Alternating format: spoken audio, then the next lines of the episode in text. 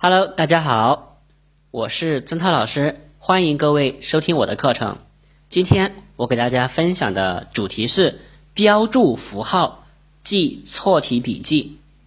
平时同学们必然要做大量的练习题和试卷，如果做过了就丢在一边，这些题目很难发挥作用。那么，怎样才能让其中的每一道题都发挥作用呢？有一位尖子生分享他的经验，他说：“无论做作业还是考试，我习惯用红、蓝色的笔记，哎，这个笔呢，标记那些难题和做错的题，然后简单的动笔写一写步骤或者思路，写完之后再与答案进行对比，这样我就能够及时的发现自己的问题。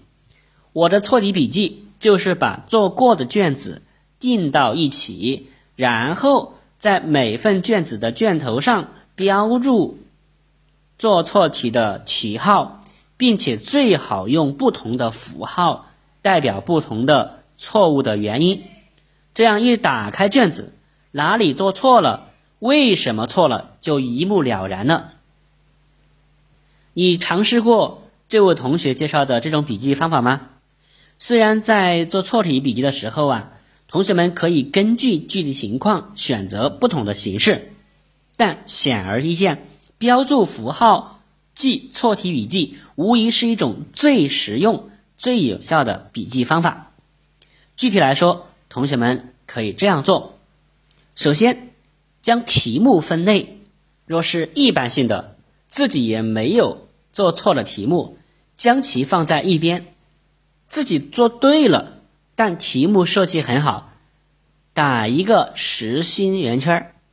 由于题目的小陷阱或者是思路有误，做错了题目就打一个空心的三角形。自己几乎没有什么思路，一筹莫展的问题就打个五角星。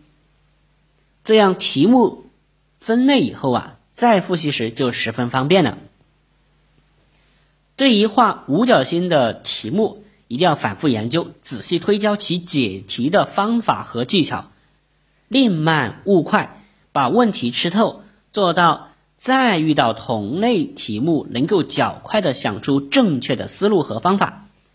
对于画三角星的这个题呢，当时弄懂以后，隔一段时间再复习一次，下次做同类题时。提醒自己不再犯同样的错误。最后，在冲刺复议阶段，浏览试题中要画三角形，或者说画五角星的。如果同样类型的题多次被画上符号，则一定要引起重视，必须在该题上好好研究。其实，上述方法中，三角形和五角星一类符号来标注错题，我们用不同的颜色笔也同样可以，如。错题用红笔，好题用蓝笔等等。好，那么在这里呢，曾老师再做一个点评和补充。例题你可以这样记：在作业本上抄写每一道例题的题目，先不要看书中的解法，合上课本自己解答。等解答完毕后，再翻开课本，按照例题一一对照，看看自己的解题方法和步骤。是否跟书中一致？如果有不同的地方，要分析这样做的原因和利弊，寻找自己的知识盲点，然后进行订正。在不断的改正过程中，就可以加深对例题的记忆了。你学会了吗？感谢你的收听，再见。